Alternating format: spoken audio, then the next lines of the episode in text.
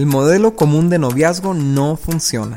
El 90% de las parejas que rompen lo hacen por razones que se hubieran podido prever desde antes del noviazgo. Así que es tiempo de un modelo alternativo de noviazgo con mejores resultados. Nosotros somos Dani y Cintia y este es nuestro podcast Noviazgo Alternativo. ¿Qué onda? ¿Cómo están amigos? Estamos muy contentos de continuar en esta serie eh, respondiendo preguntas que ustedes nos hicieron en nuestras redes sociales. Pero antes de empezar con el tema, queremos saludarlos. Y si hay alguien que nos está escuchando por primera vez, muchísimas gracias. Qué padre que te recomendaron este podcast. Nosotros somos Dani y Cintia y, este es nuestro, nuestro podcast, eh, Noviazgo Alternativo, pero es salió a raíz de nuestro libro Guía de Noviazgo Alternativo, que lo puedes adquirir o leer en vivoalternativo.com. ¿Y por qué tanto alternativo, Dani? A ver, explícanos, porque cuando estaba diciéndolo me quedé, parece trabalenguas, ¿no? Como que guía de noviazgo alternativo y página vivo alternativo. Oye, Cintia, es bien padre esa pregunta porque creo que la guía de noviazgo alternativo se concibió hace como ocho años, ¿no? Yo creo, o sea, fue cuando empezamos a platicar de ella, un poco antes, como nueve años. Y, es básicamente una manera diferente de vivir a, como lo hace todo el mundo, ¿no? Por eso se llama alternativo, ¿no? Y es una guía porque pues va paso a paso, ¿no? Trata de, darte una estructura. La, mayoría de las parejas que llegaban del grupo de jóvenes con nosotros y nos decían, eh, es que nos gustamos y pues queremos saber qué hacemos, cómo lo hacemos, cómo hacemos las cosas bien, ¿no? Y pues le sugeríamos una serie de pasos, ¿no? Por eso el subtítulo de la guía es Pasos para los que quieren resultados diferentes, ¿no? Entonces, si tú quieres los mismos resultados, haz las mismas cosas, haz lo mismo que hizo tu hermano, o que hizo tu prima, o que hizo tu amigo, eh, y, te vas a dar cuenta que probablemente tiene las mismas ah, probabilidades de fracaso que las otras relaciones, ¿no? Hay mucho fracaso en la relación de noviazgo, pero creemos que si usamos los principios de Dios para las relaciones, podemos construir noviazgos diferentes, alternativos.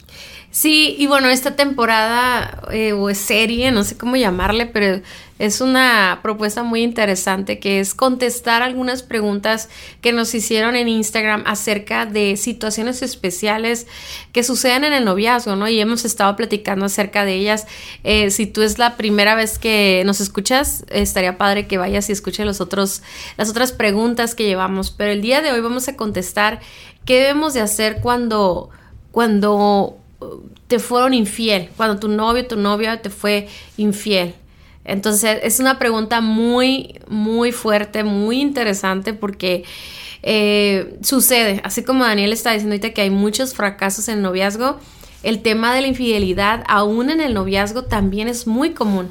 Y se puede dar desde un mensaje que encontraste, tal vez solo, solo eran conversaciones, hasta ya ¿no? Llegar a ver que tiene otra relación o incluso relaciones sexuales con otra persona, ¿no? Entonces, este es un tema muy delicado, muy fuerte, pero es importante que lo platiquemos porque, como dice la pregunta, ¿qué hacer? O sea, ¿qué haces, no?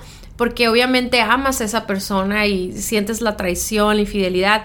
Hay personas, Dani, que que literal es como si me haces eso, olvídate de mí, ¿no? Y tienen la firmeza y la así como el, como, el pensamiento de si pasa esto, olvídate, ¿no? Y entonces cierran completamente la puerta, cierran completamente la relación, no se vuelven a hablar, no se vuelven a ver, no sé, no sé cómo explicarte. Ahí puede haber personas que son así de radicales, pero también hay otras personas que de verdad piensan, pues, ¿qué voy a hacer? ¿Cómo le voy a hacer, no? Sí, sobre todo si ya estás muy comprometido en la relación, ¿no? Si ya ya llevan varios años y ya hay tal vez un anillo de por medio, ya están rumbo al matrimonio y de repente se descubre, ¿no? Que te fue infiel en alguna parte del noviazgo o que te está haciendo infiel en este momento, ¿no? Entonces hemos visto, nos han escrito muchas, muchas parejas respecto a este tema, ¿no? O sea, descubrí que mi pareja es infiel, ¿qué hago? Y lo primero que hay que saber es que el, el comportamiento infiel no es un evento, no es que sucedió esto es que es una condición del corazón que se fue formando, probablemente desde mucho antes de que tú llegaras a su vida, se fue formando una condición que finalmente dio el fruto de la infidelidad, ¿no? Y es lo que nos enseña Jesús cuando nos dice en Mateo 15, 19, nos dice, pues del corazón salen los malos pensamientos, el asesinato, el adulterio, toda inmoralidad sexual, el robo, la mentira y la calumnia. Entonces nos está diciendo Jesús, esto tiene un origen. Esto, esto, eh, el, el, sí el acto de mandarle un mensaje a una persona del sexo opuesto de carácter romántico, de carácter, de carácter sexual, o el, acto de, llevar una relación escondidas con otra persona, que es una mentira, ¿no? O el, acto de, tener relaciones sexuales con otra persona, que es inmoralidad sexual. No es algo que sucedió por accidente, no cayó en eso. Y es importante decirlo, Cintia, porque sobre todo ve a mujeres justificando al novio diciendo, pues es que fue la primera vez, eh, se le resbaló, o sea, pobrecito, ¿no? Eh, le dio tentación y cayó, ¿no? Pero es que, es que hay algo en el corazón que no fue tratado, que no fue sanado, que no fue manejado correctamente, que se desembocó en, el, en la infidelidad, ¿no? Sí, y qué importante es eso, o sea, si yo, si yo identifico que la infidelidad no es hasta que ella tiene relaciones con alguien más y empiezo a, calificarlo más bien como una condición del corazón, se va a manifestar a veces en cosas muy sencillas, Dani, que debemos de abrir nuestros ojos aún desde la etapa de amistad, o sea, cómo ve a las, otros, a las otras mujeres, cómo ve a los otros hombres, cómo habla acerca de la sexualidad, cómo se conduce, ¿no? Cómo se conduce, o sea, con qué ligereza, ¿no? Eh, o, a lo mejor todavía no son novios y anda quedando también con otra chava al mismo tiempo. O sea, como que si entendemos que es una condición del corazón, podemos ser más atentos a ver incluso otras áreas de carácter que también se originan, como en este versículo nos habla de otras cosas que también eh, se originan en el corazón. Y si yo veo que es una persona mentirosa, pues es muy probable que también haya infidelidad en su corazón. O sea, no sé si como, no sé si me explico. O sea, hay cosas que están, están manifestando la condición del corazón y es más fácil, a lo mejor nunca ha sido infiel, pero si es muy mentiroso o mentirosa, pues es más fácil que caiga en una infidelidad, ¿no? Pero ya en este tema, cuando ya son novios, sí es importante entender esa condición del corazón porque ah, una persona puede decir, ah, ya no lo voy a volver a hacer y todo, pero si no hay un verdadero arrepentimiento y todo lo que vamos a hablar ahorita, no me quiero adelantar, pues entonces tú puedes considerar, bueno, es una acción que no va a volver a, actuar o a, hacer, ¿no? Pero en realidad el problema está en el corazón y si no hay un arrepentimiento y un proceso y todo, pues puede volver a caer incluso en una manifestación mucho más gruesa, ¿no? Como con más eh, eh, consecuencias, por así decirlo, ¿no? Sí, y es lo que suele suceder, ¿no? Se perdona la, la infidelidad con la promesa de ya no lo vuelvo a hacer, pero resulta que vuelve a ocurrir. ¿Por qué? Porque no se trató el problema de raíz, ¿no? Entonces, cuando vemos infidelidad en nuestra pareja o en nosotros mismos, tal vez está escuchando a alguien que fue infiel y no sabe qué hacer, ¿no? Pero cuando se presenta ese problema, tal vez está demostrando que hay una, una situación de falta de carácter, de formación de carácter, ¿no? Eh, ah, tal vez, inclusive, Cintia, a lo mejor alguien que está escuchando eso dice, pues sí, es que mi novio me fue infiel o mi novia me fue infiel, pero no te das cuenta a lo mejor que tú has estado teniendo relaciones con tu novio o tu novia y es el mismo problema de carácter, ¿no? La falta de control, la, la, inmoralidad sexual. Y, y, la justificas cuando es contigo, pero, la, pero obviamente te duele cuando no es contigo, ¿no? Cuando es con otra persona, ¿no? Pero al final de cuentas hay un problema de carácter cuando, cuando una persona no puede ser fiel a su, a, su fe, a su, a su pureza, a su integridad y no, y no respeta la, integridad de la otra persona. Sí, de hecho, algo que me gustaría platicarles es que cuando éramos pastores de jóvenes y nos, nos tocaba tratar con jóvenes que habían tenido relaciones sexuales, para nosotros era muy importante que ellos entendieran esto, porque les decíamos, si te das cuenta que has abierto una puerta de infidelidad a tu, a tu, a tu futuro matrimonio, y a veces no nos entendían por qué, pero es que así como no te pudiste aguantar las ganas con esta persona, pues tampoco lo vas a hacer con otra, o sea, y tú piensas que sí, porque pues obviamente nuestro, nuestra carne, nuestra humanidad, nos creemos muy fuertes y decimos, no, es que con otra no lo voy a hacer pues eso pensabas también, que no lo ibas a hacer con esta persona, ¿no? Entonces sí es muy importante eso, eh, entender que si tú estás permitiendo relaciones en tu noviazgo, entonces ya se está manifestando la infidelidad y la infidelidad es contra Dios, ¿no? Claro. Es muy importante que entendamos que para Dios la fidelidad es, es un tema muy importante, o sea, lo vemos en el matrimonio, vemos cómo Dios eh, detesta el divorcio, detesta la infidelidad, etcétera. Entonces, desde el noviazgo necesitamos empezar a honrar los principios de Dios y eso también eh, me gustaría comentarlo, o sea, una infidelidad está demostrando valores incorrectos, a qué le está dando más importancia a tu, tu novia, o tu, tu, novio, tu novia, ¿no? Y me, se hace muy importante, sí, como que entendamos que esto no es un tema nomás de los hombres, sino que también de las mujeres, ¿no? O sea, cuando tú eh, pecas en, en general, estás dándole más valor a la carne, a la satisfacción, al deseo. al deseo, etcétera, en vez de darle más valor ni siquiera al noviazgo en sí, sino a Dios, ¿no? Porque entendamos que cuando un una persona peca, principalmente está pecando contra Dios. Y, y, en el episodio pasado hablábamos tanto acerca de, del yugo desigual y de estar en, en, en noviazgos con una persona que no cree en Dios y precisamente cuando se da una infidelidad, cuando hay este yugo desigual, pues lo único que se manifiesta es esa diferencia de valores, ¿no? Sí, porque aún siendo, eh, entre comillas, cristiano o cristiana tu novia, vemos casos donde, donde ocurre una infidelidad y te das cuenta que en el corazón había otro Dios, pues, ¿no? Que tal vez era la, la, la, aprobación o la, era el, el, las relaciones sexuales en sí, ¿no? El placer sexual. Y, y, en el momento de la tentación, pues le dieron más lugar a ese Dios que a, su propio Dios. Sí, algo que me gustaría comentarles es por qué estamos hablando de lo que la infidelidad puede demostrar. Porque si nos, si, si nos vamos al primer concepto, que no me, no me o sea, no me engrano así, no me, eh, eh, no me clavo. No me clavo, no me clavo en el hecho de que me fui infiel. Te tienes que clavar en la idea de que esa infidelidad mostró una realidad del corazón de tu pareja, ¿no? Y entonces al, hay algo que yo siempre digo cuando, cuando hay un adulterio o una infidelidad, yo siempre pienso, es que la a veces las raíces son diferentes.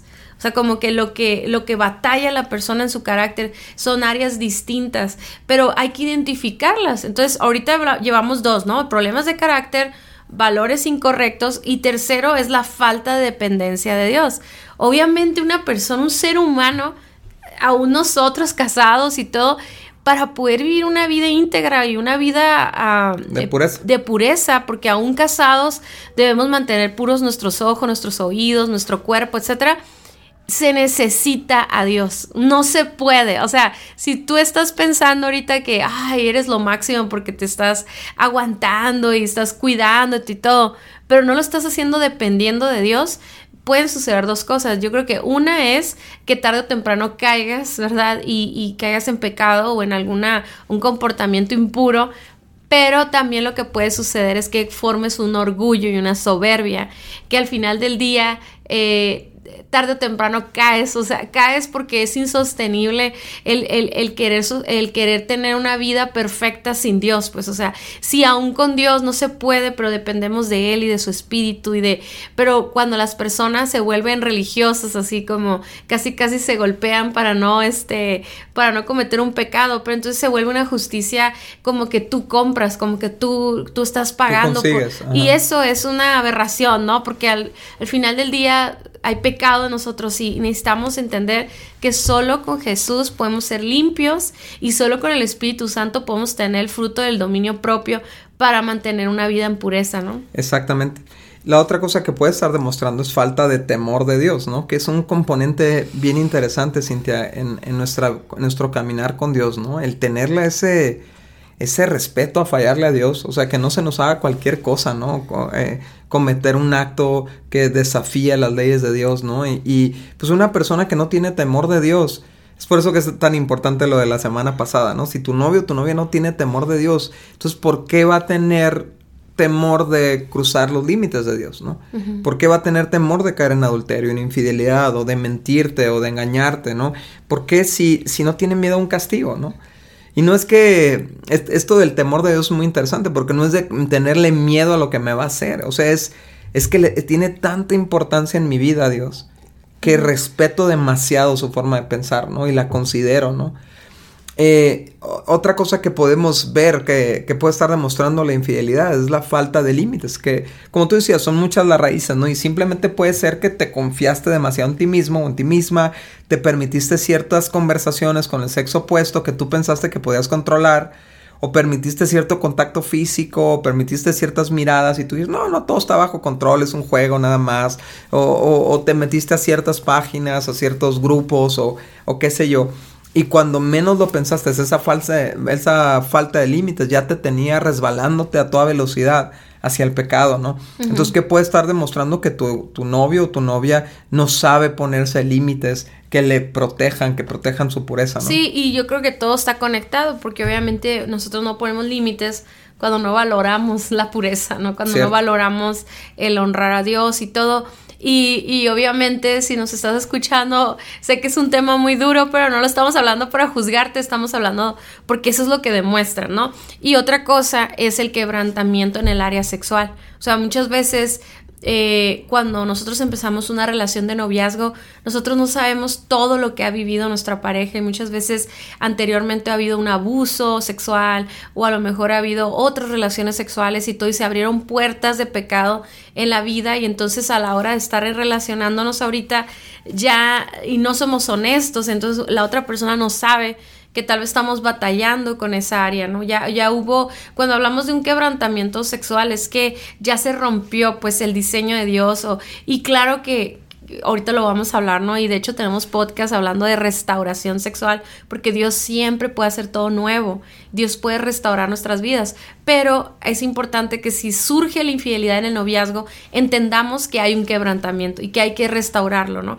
Y, y estas áreas, a lo mejor puede haber otras, pero nosotros enfocamos en estas, en estas áreas que demuestran la infidelidad. ¿Por qué? Porque están mostrando de qué estás hecho en verdad, ¿no? Y muchas veces, este, eh, siempre va acompañada la infidelidad, siempre va acompañada de, de, de una como soberbia o de orgullo, de mentiras, o sea, es constantemente escuchar hombres o mujeres que niegan haberlo hecho, o sea, mm. casi siempre, o sea, es como te enteraste porque alguien te, te dijo, porque encontraste un mensaje, todo, que es otra historia cuando es la persona que cometió el adulterio o la infidelidad que viene y confiesa su, su, situación, pero la mayoría de las veces lo niegan, o sea, estás viendo los mensajes, estás viendo la foto y todo, y todo, no, son ilusiones tuyas, eres muy celoso, eres muy celosa, no pasó nada, no, pasó nada, no es lo que parece. Entonces, normalmente esa falta de temor de Dios, esa, esos valores eh, que no hay de la, de la pureza, perdón, llevan a la persona no solamente a cometer la infidelidad, sino casi casi hasta acusar a la otra o culpar al otro por lo que está pasando. Creo que es como ese es como el segundo paso, ¿no? El primero es negarlo, negarlo y ya después de que si no lo puedes negar es echar la culpa a la otra persona, ¿no? Y ahí es donde te puedes dar cuenta que no hay un corazón arrepentido tal vez, ¿no? Pero fíjate, Cintia, esto del quebranto en el área sexual, esta, esta, cuando se abre la puerta a la sexualidad a través de alguna exposición a la pornografía, eh, tratamos con jóvenes de repente que les tocó ver a sus padres tener relaciones y eso abrió la puerta o, o empezaron a masturbarse cuando estaban más jovencitos o, o efectivamente tuvieron relaciones sexuales durante su adolescencia. Es una puerta que es muy difícil volver a cerrar. Y es por eso que en tu noviazgo no debes de abrir esa puerta, porque una vez que abres esa puerta, esa puerta no se puede cerrar fácilmente y es un apetito que despiertas que va a querer comer de eso todos los días, ¿no? Entonces, probablemente ya te pusiste novio o novia con una persona que ya viene con ese apetito despierto, ¿no? Y a lo mejor inclusive puede ser, Cintia, que quien nos está escuchando, pues se negó a, a ceder a ese tipo de cosas y entonces la otra persona fue y comió de otra parte, ¿no? Y entonces ahora hasta te sientes culpable y dices, es que tal vez yo le debía haber dado. No, porque entonces ahora lo despiertas en ti y al rato se termina esta relación y al rato tú en la otra llevas esta contaminación, ¿no? Y es, es por eso que la Biblia nos dice cosas como esta, ¿no? Que nos dice, hey, si vas a disfrutar del amor, que sea con tu esposa. O sea, despierta el apetito sexual dentro del matrimonio para que puedas disfrutarlo plenamente y no, no vengas con un rezago de, de, de, relaciones pasadas y de, y de quebranto en el área sexual, ¿no? Sí, y se hace bien interesante como eso, ese comentario que hiciste como no, no, no abras esa puerta, por favor. O sea, lo que pasa es que yo siento que muchos jóvenes cristianos eh, que se enteran de otras parejas que tuvieron relaciones y todo, y luego los ven casándose bien felices y ven la boda y todo, y de repente como que hay cosas, Dani, que solo sufre la pareja, solo lo sufre en, en, lo íntimo y nadie sabe, entonces a veces nos podemos quedar con una idea errónea de que, bueno, la gracia de Dios pues es suficiente para cubrir cualquier cosa y todo, pero sí es cierto, o sea, es muy difícil restaurar, o sea, y tenemos que darle un gran valor y yo creo que eh, hay, hay, un mensaje de amor y gracia para el que ha pecado y al que ha caído. Por supuesto que sí, o sea, pero si tú te has cuidado y te has guardado, entonces, por favor, o sea, entiende que es demasiado doloroso el, el, el, abrir esas puertas y lastimar a otras personas. Ahora, también la persona que, que ya fue infiel o ya abrió esas puertas de la sexualidad y todo eso, tú necesitas ser responsable de restaurar eso antes de empezar una relación. No, no, una relación de noviazgo no te va a, sanar ni te va a regresar al diseño original. No sé si me explico. ni siquiera un matrimonio. Deberías de ser responsable con eso porque si es que ya recibiste la gracia de Dios y ya te arrepentiste y, y Dios está cubriendo tu vida, pero tiene que haber un proceso, tiene que haber una restauración y eso requiere de consejería, requiere de trabajar en esa área, de verdad este, estar consciente de que ya se, se, se cerró, aunque a veces como como dice Daniel, no se cierra completamente, pero, pero al menos que ya estás eh, trabajando en, el dominio propio, porque cuando tú estás batallando con estas áreas de sexualidad y vas y te expones a un noviazgo, es casi seguro que vas a volver a pecar o que vas a hacer pecar a la otra persona. Y a veces eso sucede dentro de los grupos de jóvenes con personas que realmente, pues a lo mejor antes ni sabías, antes no sabías que esto era, que era pecado y a lo mejor era tu estilo de vida pero que ahora que sepas, eh, seas responsable con eso, ¿no? Para no volver a caer en esos pecados. Sí, entonces porque todas estas pueden ser las fuentes de donde viene este comportamiento. Esto no se va a curar de un con un no lo vuelvo a hacer. O sea, que es por lo general lo que sucede, ¿no? O sea, ya le lloran y le llevan flores y serenata y todo y mira, te lo prometo, tú eres la que amo, no significó nada, ta ta ta, no lo vuelvo a hacer. Y entonces la, la persona afectada, ¿no? La, a la que le engañaron, dice, "Ah, pues sí, pobrecito, no lo voy a le voy a dar otra oportunidad, ¿no?" Y no es que no podamos dar otra oportunidad, pero tienes que entender, es que si no se trata el problema de raíz, el fruto va a volver a aparecer, ¿no? Entonces, el, eh, el hecho de que este problema se haya manifestado en el noviazgo es una oportunidad de darte cuenta a tiempo de lo que te espera si no hay cambios reales. O sea, tienes que saber si, si ese problema de carácter no es tratado, no es sanado, no es restaurado, antes de que, de que vuelvas a iniciar una relación con esa persona, eso va a ser tu modus vivendi, así va a ser como vas a vivir, sospechando de que puede volver a caer, probablemente volviendo a caer en otras cosas. ¿Por qué? Porque no es un evento, es una condición. Sí, y mientras siga sucediendo, mientras no haya ese arrepentimiento y todo, pues es un riesgo que nosotros consideramos innecesario mantener, en mantener una relación donde siempre estás dudando, donde siempre hay celos, donde siempre hay mentiras, no tiene caso continuar. Y, y yo creo que también a veces es importante, y no sé por qué vino a mi mente así observar a las familias, ¿no? De origen, porque la verdad es que el adulterio y la infidelidad también es algo que podríamos decir que se hereda, o sea, que ya se viene, aprende, ¿no? Se aprende de la familia. Entonces, eh, a veces también el que, el que tú hayas vivido esa infidelidad en tu casa y tú no eres infiel y que de repente venga tu, o tu novio o tu novia a ser infiel, o sea, viene a, mover en tu corazón heridas, pues, ¿no? Que, que no necesitas estar eh, experimentando. Y algo que Mm. que, vamos a hablar ahorita, ¿no? Porque sí, sí podemos dar una segunda oportunidad y hay ciertas, hay, ciertos, eh, como, como, ay, se me fue la palabra. Criterios, condiciones. Ah, hay ciertos consejos que te queremos dar acerca de eso, pero yo, yo considero que si algo he aprendido yo es que, que Jesús y Dios es un, Dios es un Dios de dos segundas oportunidades. Pero pero también está la posibilidad de que tú digas, yo no puedo con esto, o sea, yo no puedo por lo que les decía ahorita, por el trasfondo, por las heridas del pasado, etcétera. Eh, tienes todo el derecho de decir, sabes que no quiero, no quiero tener una relación con una persona que ya inició así, desde el noviazgo, ¿no? Así es, no, y, aún yo creo que no, te puedes sentir culpable de, de claro, Claro, y aún si eres una persona que perdona fácil, que no, no eres para nada rencorosa, que das mil oportunidades y todo eso, No es sano que estés con una persona, que le des una segunda oportunidad a una persona que no ha hecho nada por sanar esa área de su vida, ¿no? Entonces, en general, la, la respuesta, la pregunta, ¿qué hago si me, fue infiel mi novio o mi novia? Es terminar, terminar la relación y dejar que tu novio o tu novia trate con esto, ¿no? Sí, esa es, esta es una, una decisión muy importante, el terminar. Y fíjate, Dani, que algo que aprendí recientemente es que a veces decidimos perdonar, pero no hubo una consecuencia.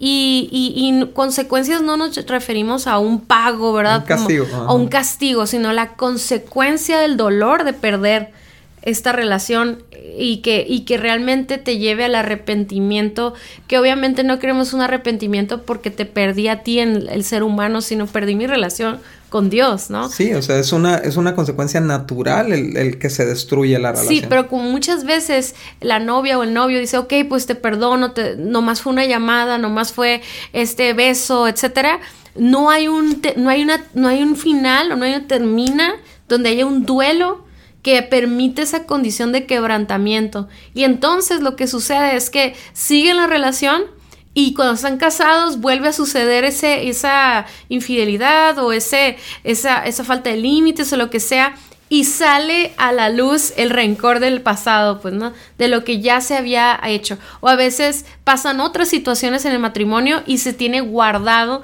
como si lo hubieras reprimido ese sentimiento de infidelidad, de, de, de, de esa, esa falta de respeto, pues, o sea, tu relación, un todo, y no se sana. Entonces, para mí se hace muy importante esto que tú comentas, se tiene que terminar ¿verdad? ¿Por qué? Porque tienes que darle el espacio a la persona para aceptar sus problemas de carácter, para aceptar sus problemas de temor de Dios, de falta de límites y todo, y que en ese tiempo haya un proceso, pues, ¿no? Que eso nos lleva a unos consejos que les queremos dar, porque si llega esa persona después de haber terminado, después de un tiempo, llega contigo y te pide una segunda oportunidad, la pregunta sería, Dani, ¿qué tengo que ver en esa persona para darle esa segunda oportunidad, no? Sí, y lo primero debería ser verdadero arrepentimiento, ¿no? ¿Qué significa eso? Que ya la persona puede ver el pecado como Dios lo ve. Que dejó de justificarse, dejó de echar la culpa a todo el mundo, dejó de cubrir su pecado. Y empieza y, y, cae en cuenta, híjolas, esto, esto es precioso para Dios y yo y yo lo ensucié, ¿no? O sea, yo arruiné lo que, lo que Dios me dio para cuidar, que es mi pureza, ¿no? Que es la pureza, de, inclusive de la tercera persona, ¿no? Y, y, el hecho de que esta persona se arrepiente, diga, no debía haber hecho esto, estuvo mal que lo hiciera, como dice el rey David cuando se arrepintió, ¿no? O sea, tus juicios contra mí son justos. Este, y entonces, ¿qué, ¿qué, implica el arrepentimiento? Que va a haber decisiones que le alejen de la infidelidad y le lleven a una vida de pureza. ¿Sabes? Esto que decías tú, Cintia, de que, bueno, terminamos y esto es una consecuencia natural que te va a doler y te va a llevar a reflexionar. Pero lo que vemos en, en, algunas personas es que, lejos de llevarlos a reflexionar, dicen, uh, pues ya terminamos, ahora puedo seguir con la otra pareja, ¿no? Claro. Ahora puedo irme de par y ahora puedo hacer esto. Entonces tú, ¿qué te estás dando cuenta? Que no hay verdadero arrepentimiento, sino que simplemente ahora, ahora ya es libre socialmente hablando para darle vuelo al hacha, ¿no? Como decimos.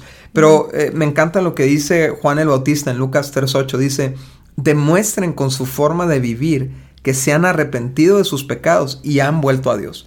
Y este es el tema del arrepentimiento, ¿no? No es solamente darle la espalda al pecado, esa es solamente eh, una parte, o sea, y la otra parte es volverte a Dios, correr a Dios, ir con Dios y derramarte ahí delante de Dios y, lo que hizo el rey David, ¿no? Que cae de rodillas y dice, he pecado contra Dios y, y sí había pecado contra Urias y sí había pecado contra Betsabé y sí había pecado contra su esposa y había pecado contra todo el mundo, pero lo primero que se le vino a la mente es, le fallé a Dios.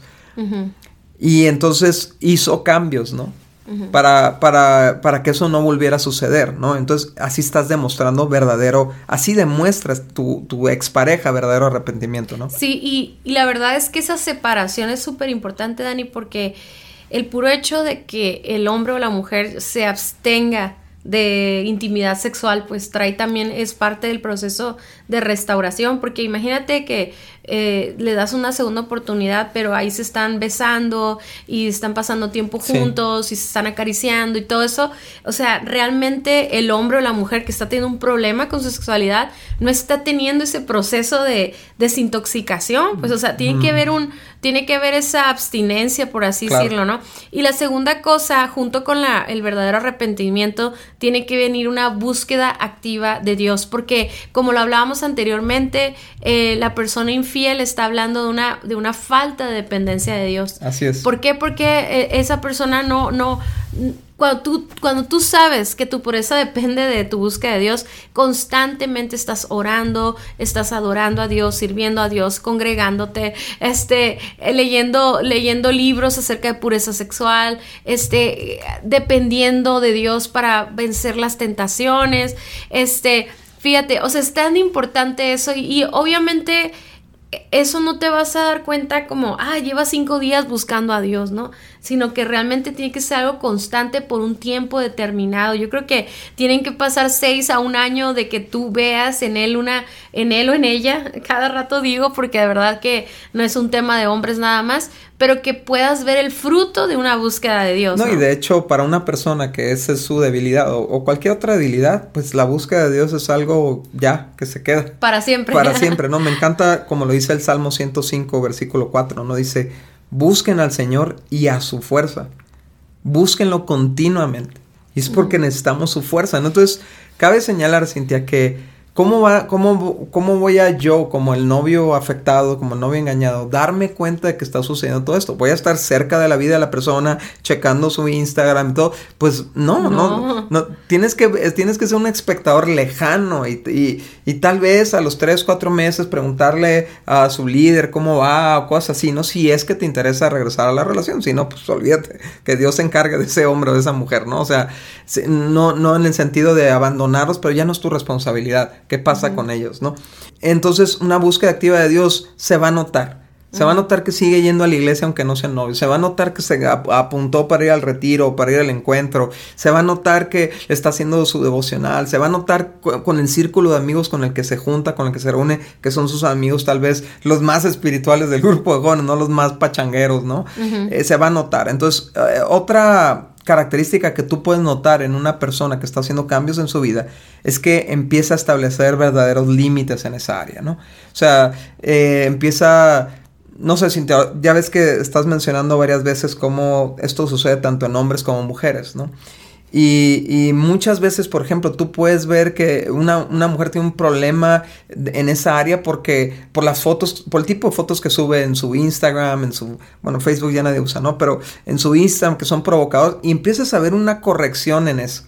Empiezas a ver que tiene límites en, en cómo, cómo platica con personas del sexo opuesto ahí en el grupo de jóvenes, la dinámica que tiene, ¿no? O si es hombre igual, o sea... Es que mira, si nosotros trabajamos en el corazón, la manifestación no solamente va a ser en, en, fidelidad, se va a manifestar en todas las demás. Si nosotros buscamos a Dios, no se va a notar solo en esa área, se va, a se va a notar en todo, pues, en mi manera de hablar, en mi manera de perdonar, en caminar en amor, etcétera, ¿no? Y por eso es tan importante, y, y es el cuarto punto, llevar un proceso de restauración sexual. Y por eso, aunque queden como amigos, pues a lo mejor van a tener que tener límites, no se van a ver tanto, pero a lo mejor sí te va a platicar, sabes que estoy yendo a consejería, estoy yendo a terapia, entiendo mi, ya entendí de dónde viene el, trasfondo, porque muchas veces, como lo decíamos en el quebrantamiento, a lo mejor vivió la infidelidad de su papá, ¿no? y, y, eso sembró un rencor que después se manifestó en una inseguridad y luego lo llevó a la infidelidad. No sé si me explico, hay muchas como raíces que muchas veces, muchas de las veces tienen que ver con nuestro valor, tienen que ver con nuestra autoestima, tiene que ver con eh, una, una, inseguridad que hay en nosotros y que al tener relaciones con otra persona o con la emoción de eso, satisface esas necesidades no cumplidas o que se tienen que restaurar en, una, en un proceso, ¿no? Exacto. alguien, alguien me decía, Cintia, ¿no? Que fue tan doloroso para esta persona ver a su papá engañar a su mamá, que él dijo, a mí jamás me van a hacer eso. Pero se convirtió en el que lo hacía. O sea, como una venganza, ¿no? De alguna manera, porque él fue víctima como hijo de, de, eso, ¿no? Entonces, qué importante lo que estás diciendo, ¿no? Sí, tiene que haber una restauración completa, pues, o sea, una a profundidad. A profundidad, ¿no? Y esto, pues, es un proceso largo, ¿no? Y si tú ves ese Salmo 51, que, donde el, el rey David está... Eh, derramando ahí delante de Dios y le está pidiendo perdón y repite varias veces las mismas cosas. Por ejemplo, lávame y seré más blanco que la ley, límpiame y, y al rato vuelve a decir, lávame de la culpa. Y ¿Por qué? Porque es un proceso donde nos tenemos que creer que somos limpios para ya no ensuciarnos, ¿no? Nos tenemos que creer que somos restaurados, o sea, son muchas cosas que tienen que sanar, heridas, quebrantos, que, que necesitamos pasar por ese proceso y que tal vez le hemos sacado la vuelta pues ni, a lo mejor ni siquiera sabíamos que lo necesitábamos llegar, ¿no? Pero para eso se ocupa el, punto número 5, que es tener a alguien a quien rendirle cuentas. O sea, llevar este proceso con alguien. Y yo sé que, Cintia, eh, Satanás se goza en, el, en, la oscuridad, ¿no? En, el, en mantener las cosas en secreto, en que, creas que tú puedes solo, que puedes salir solo o sola de, de, de un problema de inmoralidad sexual, ¿no? Pero no es cierto. Para eso Dios nos puso en iglesia, ¿no? Y, nos, nos, dice que oremos unos por otros y que, y que a los que estamos de pie ayudemos a los que están en el suelo a levantarse, ¿no? Con mucho, dice, con mucho cuidado, no va a ser que tú mismo caigas, ¿no?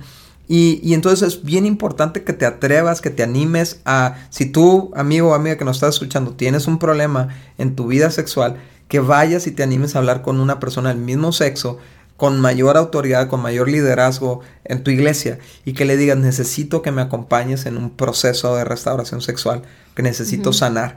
Y vamos a, yo creo que vamos a compartir en vivo alternativo unos, unos, unos manuales, unas guías para restauración sexual para que te pueda servir de base para trabajar con esa persona, ¿no? Pero eh, eh, eh, digo, ya la persona afectada puedes ver, mira, ya estás cerca de esta líder o está cerca de este líder y está, se ve que está cubierto, se ve que está siendo transparente con esta persona y eso es una muy buena señal, que ya no está peleando las cosas solo. Escuchen, escuchen lo que les voy a decir. Ustedes no son los enfermeros de sus exnovios o sus exnovias. Tienes que dejar que por sí mismo busquen ayuda, que por sí mismo toquen puertas, que si están realmente desesperados por sanar, por cambiar, por restaurar, van a encontrar la ayuda. Eh, seguramente tu iglesia ya ofrece líderes, ya ofrece, tiene una biblioteca de libros, qué sé yo. Sí, este, pero no te vuelvas en el, en el en el enfermero o enfermera, ¿no? Sí, y yo creo que aquí para cerrar, eh, hablamos mucho acerca de la persona que cometió la infidelidad, ¿no? Pero también creo que la persona la que le fueron infiel, tiene que haber un proceso también de restauración, ¿no? Primeramente porque a lo mejor tú abriste también esas puertas, como lo comentábamos hace rato, de repente te fueron infiel, pero tú también ya estabas teniendo relaciones sexuales con, e, con esta persona y entonces tú también necesitas vivir un proceso de lo, mismo, lo mismo que acabamos de hablar hacia la persona infiel, Tú también tienes que vivir arrepentimiento, una búsqueda de Dios, poner límites, llevar un proceso de restauración sexual y rendición de cuentas, ¿no? En ese, en esa restauración sexual, pues ahí vas a entender si tú también traes raíces, eh, eh, falta de, entrega a Dios o, o, a lo mejor también abriste puertas anteriormente, pero también si no lo habías hecho antes y solo lo habías hecho con esta persona, pues necesitas restaurar eso porque tienes que cerrar esa puerta antes de iniciar cualquier otra relación, incluso inclusive si vas a regresar con él, ¿no? O con ella, necesitas primero vivir esa restauración y obviamente su noviazgo ya no va a ser el mismo, ya van a regresar tienen que regresar ya con planes de casarse y ya con, con un noviazgo muy formal, muy con límites y cuidándose muchísimo para no abrir ninguna puerta de nuevo, ¿no? Sí, y si tú realmente no tenías intimidad sexual con tu novio o con tu novia, ¿no? Y tú llevabas desde tu punto de vista, ¿no? Una relación pura y realmente solo fuiste víctima de esta infidelidad, pues tu proceso es, el perdón, tu proceso es encontrar eh, tu verdadera identidad en Dios, no en el hecho de que fuiste engañado o engañado. Este, ¿y a qué me refiero con esto? Es que es tan traumático el que te engañen con otra persona porque demerita, ¿no? Te, desvalora como persona porque dices, dices, me prefirió a esta otra persona que a mí, ¿no?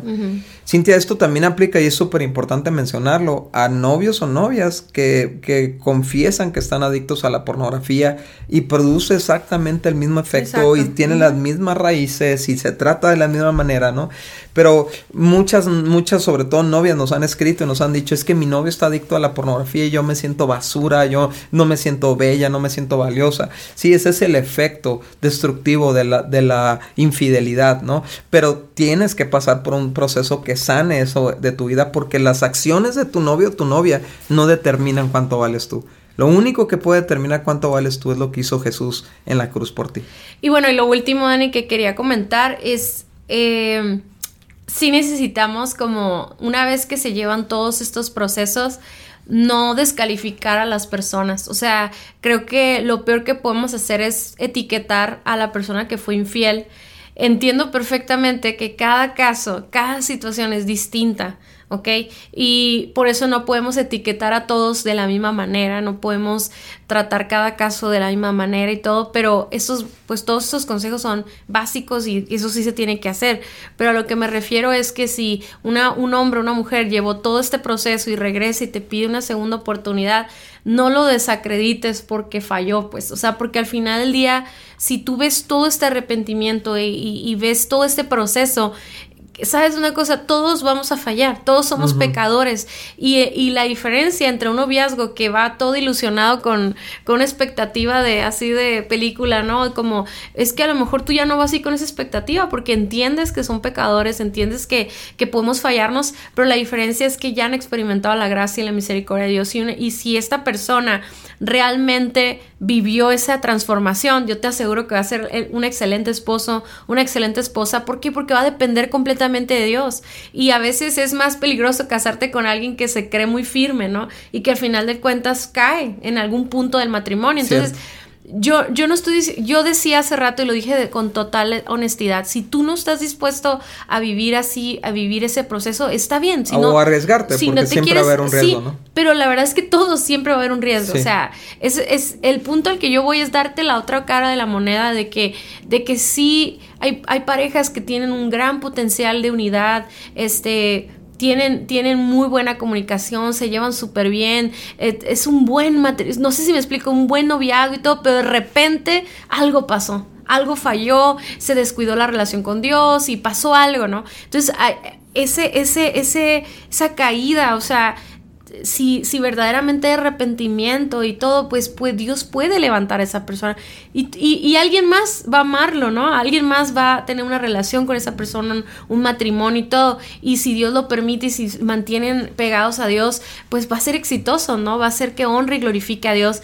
Pero yo creo que el, el extender el perdón y vivir una restauración es, es una de las manifestaciones de, de la gracia de Dios más fuertes que existen y y, creo que es, es la opción que, siempre debes de tener y no, no descartarla, pues. Ahora, como dice Daniel, siempre hay un riesgo de caer, siempre hay un riesgo, pero la realidad es que a mí me encanta un libro que se llama Cuando pecadores dicen acepto, porque si entendemos realmente lo que es el pecado y vivimos esa restauración, porque tú decías, arrepentimiento es empezar a ver el pecado como Dios lo ve. Entonces, qué increíble casarte con una persona que de ahora en adelante ve el pecado como realmente es. O sea, e, el, pecado cuando es confrontado y cuando somos transformados por Dios, en vez de ser lo que nos desacredita y nos desvaloriza y todo, viene, ahora viene a traernos una experiencia real con Cristo, ¿no? De salvación, que es lo mejor que nos puede pasar en la vida, ¿no? Entonces, yo no, yo quiero que, entiendas eso. Eh, es bien importante no quemar a las personas, no etiquetarlas, no chismear, no, no, no, no, levantar así como que un chisme, ¿no? Ajá, pero ahí, por ejemplo, sería, es súper importante eso que dices, ¿no? O sea, no quemar la reputación de la persona. Eh, por su caída, ¿no? Pero debería saber alguna autoridad espiritual lo que pasó, por, por si en caso de que este chavo, esta chava ya lleva un patrón de comportamiento, ¿no? Que está poniendo en, peligro la dinámica del grupo jóvenes o, o que se, está yendo de persona en persona. O sea, alguien, alguien tiene que intervenir como autoridad. Pues que si estamos hablando de que, de que estamos llevando una restauración es porque fuimos con una autoridad espiritual. Y ahí es donde se sabe, pero también no podemos, es que no podemos, no podemos como etiquetar a las personas porque, o sea, eh, obviamente si vemos, si alguien ve ese patrón, va a ser un líder que ve por fuera, ve, ve que anda con una chica y con otra y con otra. No es necesario ni siquiera que nosotros vayamos a decirle. Pero yo creo que si se está llevando un proceso de restauración, pues nuestros pastores van a estar enterados. Pero yo creo que son las únicas personas que deberían de saber, porque sí se da mucho en los grupos de jóvenes que que empiezan a, crear reputación de las personas. Pero yo creo que eso es un poco deshonesto porque si todos expusiéramos nuestros pecados o nuestros eh, problemas de carácter, pues todos saldríamos bien quemados, ¿no? O sea, realmente nadie seríamos excelentes partidos. Entonces, yo creo que parte de, de extender gracia y misericordia y todo es es el, no etiquetar a las personas pues por sus errores y obviamente amarlos y, claro, yo no me tengo que casar con alguien que me fue infiel, pero tampoco tengo por qué vengarme Quemarlo si, en realmente, si realmente perdoné, ¿no? Sí, y eh, tú mencionaste algo, Cintia, que es importante cerrar con esto, ¿no? O sea, ¿cuánto tiempo, no? Y mencionaste de seis meses a un año. Y me gustaría explicarles por qué esta, digamos, cifra tan arbitraria pudiera parecer. Es que romper un hábito, una, adicción, está científicamente comprobado, no toma de seis meses a un año. O sea, establecer los, los controles, la sanidad, la restauración, todo lo que tiene que pasar una persona adicta, porque es lo que genera la, sexualidad fuera de control, una adicción. Ese proceso han encontrado que es una desintoxicación que lleva alrededor de seis meses a un año. Entonces, cuando realmente puedes ver que no hay una recaída, si me explico? Este, si, si solamente terminan un mes y, ay, ya se ve bien, mira, se ve, ya parece que todo está bien y todo eso, y regresas, te la estás jugando demasiado, porque todavía no hay una, eh, no han pasado el suficiente tiempo para demostrar que las cosas han cambiado. Muchas gracias por haber escuchado nuestro podcast. Para nosotros es muy importante escuchar tus comentarios y dudas. Te invitamos a conectarte a través de nuestro Facebook e Instagram Guía de Noviazgo Alternativo o nuestra página vivoalternativo.com. Si el tema de hoy fue de ayuda para ti, compártelo con todos tus amigos. Hasta la próxima.